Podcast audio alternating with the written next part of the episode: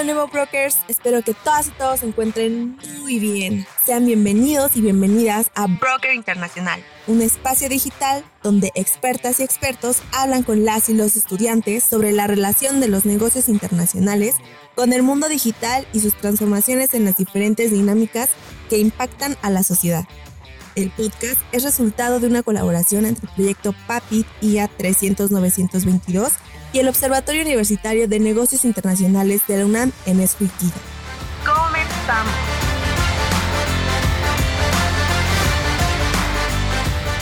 Saludos brokers, es un gusto estar en un nuevo episodio de Broker Internacional. Yo soy Nelcy Quintal, egresada de la carrera de Negocios Internacionales de la Facultad de Contaduría y Administración y colaboradora de lo UNI. El día de hoy nos acompaña de nuevo el doctor Iturralde González, quien nos hablará sobre las monedas de reserva mundial. El doctor Raúl Iturralde González cuenta con un doctorado en Ciencia Jurídica en Comercio Internacional y Derecho Mercantil por la Universidad de Arizona. Obtuvo una maestría en Derecho con la misma especialidad en la misma universidad. Además, es maestro en Derecho y jurisdoctor por la Universidad de Toronto y cursó sus estudios de licenciatura en Derecho por la Universidad Autónoma de Querétaro. El doctor Iturralde ha impartido clases como Visiting Fellow en la City University de Hong Kong, ha dado cursos de verano en la Universidad de Granada y una clase en el curso rápido Intermediary Legal Research en la Universidad de Arizona.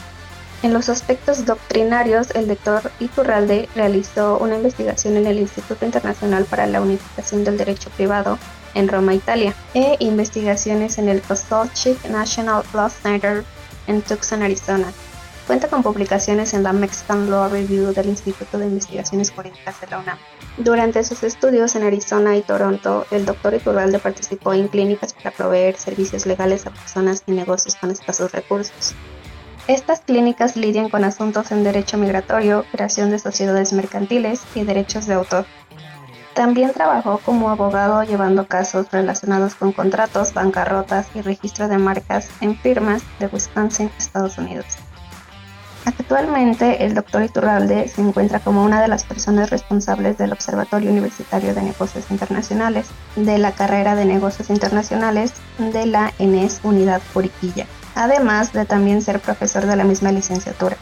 Asimismo, ha dado clases en otras licenciaturas dentro de la ENES, al posgrado de Ingeniería y los cursos de idiomas de Fundación UNAM. Doctor Raúl Iturralde, es un gusto contar con su participación en este episodio para que nos pueda platicar sobre este tema tan importante que nos ayuda a comprender la economía y el comercio internacional. Estoy segura de que la información compartida el día de hoy nos ayudará a enriquecer y ampliar nuestro panorama respecto a los negocios internacionales. Muchas gracias por haberme invitado a participar aquí en el, en el podcast. Es un gusto para nosotros tenerlo el día de hoy. Para hablar sobre este tema es importante saber que las monedas de reserva juegan un rol muy importante en el mercado internacional. Para empezar con esta entrevista, comenzaré con una pregunta muy interesante sobre las monedas de reserva. ¿Cuáles son las características que rodean a las monedas de reserva mundial? Las monedas de reserva mundial son monedas acumuladas por los gobiernos en grandes cantidades como parte de sus reservas internacionales también se pueden utilizar para establecer los precios de mercancías a nivel internacional. De acuerdo, definitivamente son factores con un gran rol dentro del mercado. Ahora, ¿existe una directriz marcada únicamente por los estados para la consideración de estas y de ser así, las empresas tienen algún papel o injerencia en la designación de ellas? Bueno, las, las monedas de reserva suelen, suelen crearse debido al intercambio comercial cuando una economía se vuelve lo suficientemente grande, eh, los, demás países empiezan a acumular su moneda para poder comerciar con este país. Eh, hoy en día la moneda de reserva más importante es el dólar norteamericano y se volvió moneda de reserva debido a varias circunstancias históricas. A, finales de la Segunda Guerra Mundial, Estados Unidos era el país que tenía las mayores cantidades de oro. En ese entonces el comercio internacional se, se movía en un estándar de oro. Entonces los gobiernos de los países eh, en que en ese entonces eran aliados se reunieron en Bretton Woods y llegaron a un acuerdo para establecer una, un estándar. En ese, en, ese, en ese estándar, de manera implícita, se puso al dólar, que en ese entonces se evaluaba en 35 dólares por una onza de oro. El estándar era oro, pero se utilizaba de manera indirecta el dólar. Tú podías este, cambiar 35 dólares por una onza de oro. Ese estándar eh, del Bretton Woods fue eliminado de manera unilateral por el entonces presidente de Nixon en 1971, cuando de manera unilateral y de manera temporal eliminó la convertibilidad del, dólar con el oro.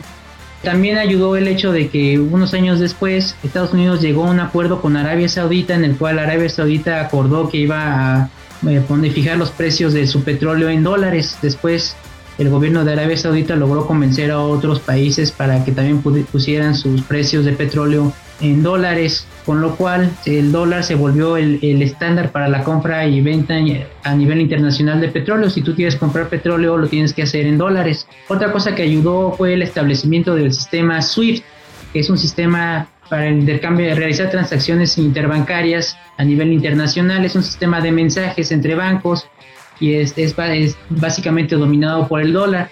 Entonces el dólar se volvió la moneda estándar para la compra-venta de petróleo y otras mercancías y también se volvió la moneda estándar para eh, los eh, eh, intercambios internacionales, interbancarios.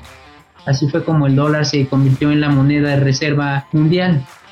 Es muy interesante lo que nos comenta, el saber de dónde parte el establecimiento del dólar como moneda estándar y el cómo sigue prevaleciendo hoy en día. Respecto a esto, ¿hay algún organismo u organismos que regulen los cambios en este tipo de sistema monetario? Eh, no, realmente, como, te decía, lo que termina definiendo si una moneda se vuelve o no moneda de reserva es las, las condiciones económicas. Como cuando hablábamos de Bretton Woods, eh, el economista Keynes quería establecer una, una unidad de cuenta que le llamó Bancor, eh, sin embargo, pues se terminó estableciendo el dólar. Lo más parecido a una unidad de medida hoy en día es el, los derechos especiales de giro que establece el Fondo Monetario Internacional, en los cuales se establecen en base a cinco monedas, que son el dólar, la libra esterlina, el euro, el yen japonés y el yuan chino. El más reciente en ser aceptado dentro de esta canasta de monedas eh, fue el yuan chino hace unos, hace unos pocos años. De acuerdo, así que los derechos especiales de giro nos permiten un tipo de regulación. Al respecto, doctor Iturralde, pasaremos a nuestra sección de promoción académica, en la cual tenemos el siguiente artículo que nos comparte nuestra compañera María Fernanda Román.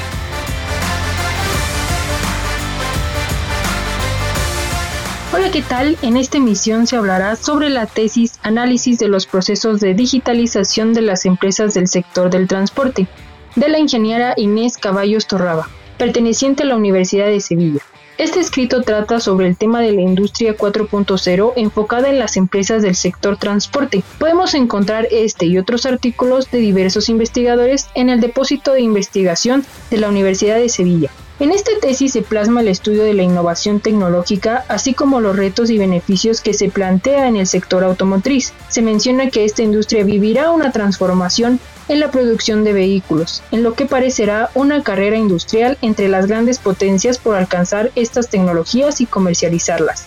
Esto sin descuidar el medio ambiente, es sin duda un texto que nos invita a conocer no solo la industria 4.0, sino a entender el sector automotriz como objeto de una nueva ola de innovación, sobre todo en los casos de estudio como Japón, Alemania y Estados Unidos.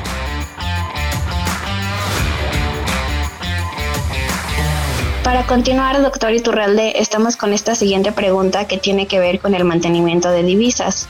¿De qué manera los países o empresas ejercen fuerzas para el sostenimiento de alguna divisa, por ejemplo, del dólar? Bueno, la fuerza del dólar está basada en la necesidad de tenerlo y usarlo para realizar compras internacionales.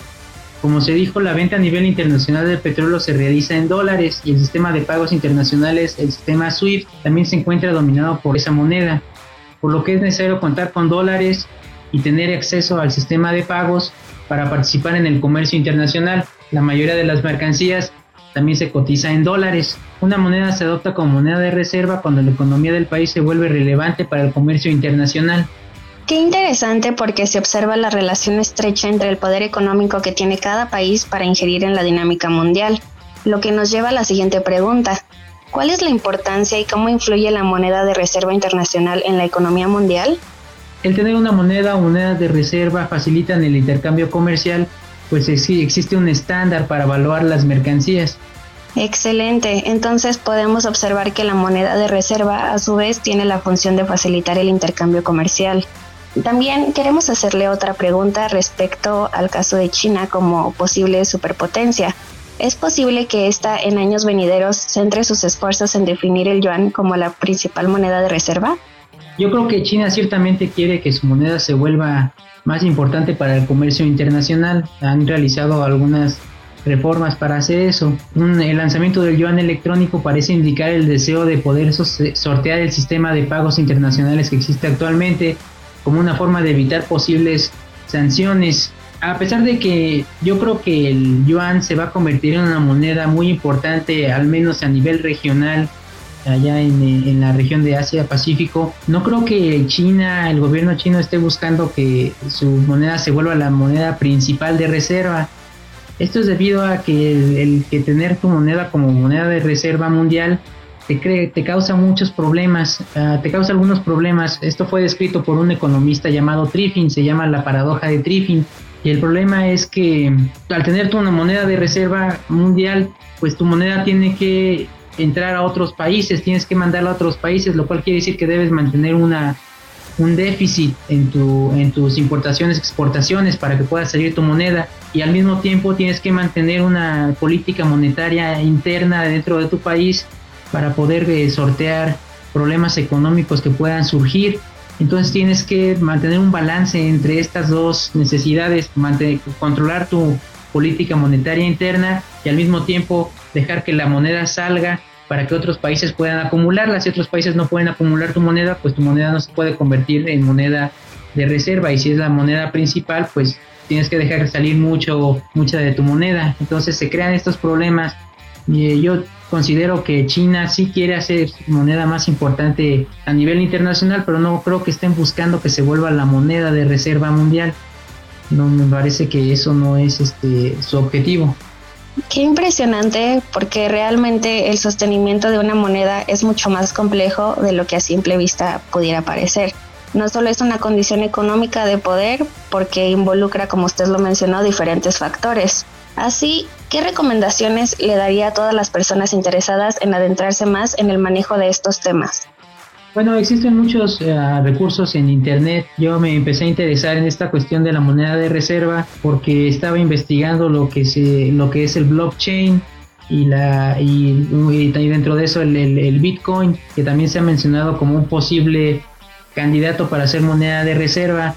Yo ah, no, la verdad no, no lo considero, no considero que el Bitcoin pueda volverse moneda de reserva, pero así fue como me empecé a interesar en este tema. Claro, definitivamente el Bitcoin ha tenido un gran auge estos últimos años, por lo que será interesante analizar los giros que esté presente. ¿Algo más que desee agregar? Bueno, un, tema que no tocamos fue la aparición de un nuevo contendiente, ah, de manera sorpresiva, un nuevo contendiente para volverse moneda de reserva es el rublo ruso, te digo de manera sorpresiva porque nadie se lo esperaba hasta que empezó el, problema que existe eh, hoy en día en Europa debido a las sanciones que le, le puso el eh, occidente a Rusia. Rusia este, respondió diciendo que solamente iba a aceptar el pago por su gas y su petróleo en rublos. Hoy en día tienen un sistema en el cual se intercambian euros por rublos, pero lo siguiente que podría hacer Rusia es decir que el sistema se va a eliminar y que va, va a aceptar rublos de manera directa. Y después de eso podríamos llegar a un momento en el cual el gas y el petróleo se empiecen a evaluar a nivel internacional ya no en dólares como ha sucedido desde los finales de los 70 con el, el, acuerdo que mencioné de Arabia Saudita con Estados Unidos, sino que ahora se empiece a evaluar a nivel internacional en rublos y también en, digo en dólares y también en rublos. Y también debemos recordar que Rusia pues es una economía muy grande que exporta muchas mercancías. Además del gas y petróleo Rusia exporta trigo es uno de los principales productores de trigo es un eh, productor de gas neón el cual es necesario para la, para la construcción de microprocesadores por lo cual es eh, una mercancía muy importante. Y también son exportadores de varios metales y de otras mercancías entonces, pues no me, no me parece descabellado que en un futuro próximo Rusia también empiece a exigir que esas mercancías se vendan en rublos, no en, no en dólares, bueno, al menos se evalúen en, en, en, rublos, no en dólares. Y pues con eso ya tendríamos una nueva, un nuevo contendiente como moneda de reserva, porque ahora los países que quieran adquirir esas mercancías van a tener que este, conseguir rublos, no nada más dólares. Es muy interesante lo que nos comenta porque el dólar podría ya no ser el actor principal, entonces podríamos analizar cómo cambia la dinámica mundial por medio de sucesos históricos. Doctor Iturralde, muchas gracias por acompañarnos el día de hoy y por compartir con nosotros sus conocimientos y experiencias adquiridas a lo largo de sus estudios profesionales. Es realmente un placer contar con su participación en Broker Internacional. Estoy segura de que a todas y todos nuestros escuchas les será de gran utilidad esta información. Muchas gracias. Muchas gracias por la oportunidad de participar en el podcast. Hago, una atenta invitación a, que nos sigan en las actividades que realizamos en el Observatorio Universitario de Negocios Internacionales y en la ENES Juriquilla. Pueden ver nuestras actividades en las páginas de la ENES y de la página de la, del OUNI.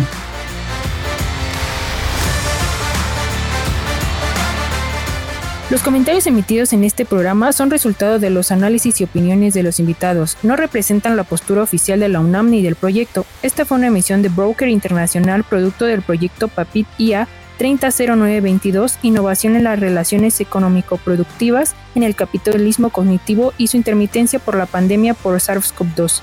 Responsable del proyecto Abdiel Hernández Mendoza, producción Aarón Miguel Hernández Martínez, Guión Nelsi Guadalupe Quintal Núñez y Aarón Miguel Hernández Martínez. Conducción Nelsi Guadalupe Quintal Núñez. Musicalización CrossFit de Infraction. Recomendación académica Inés Caballos Torraba. En la voz María Fernanda Román López.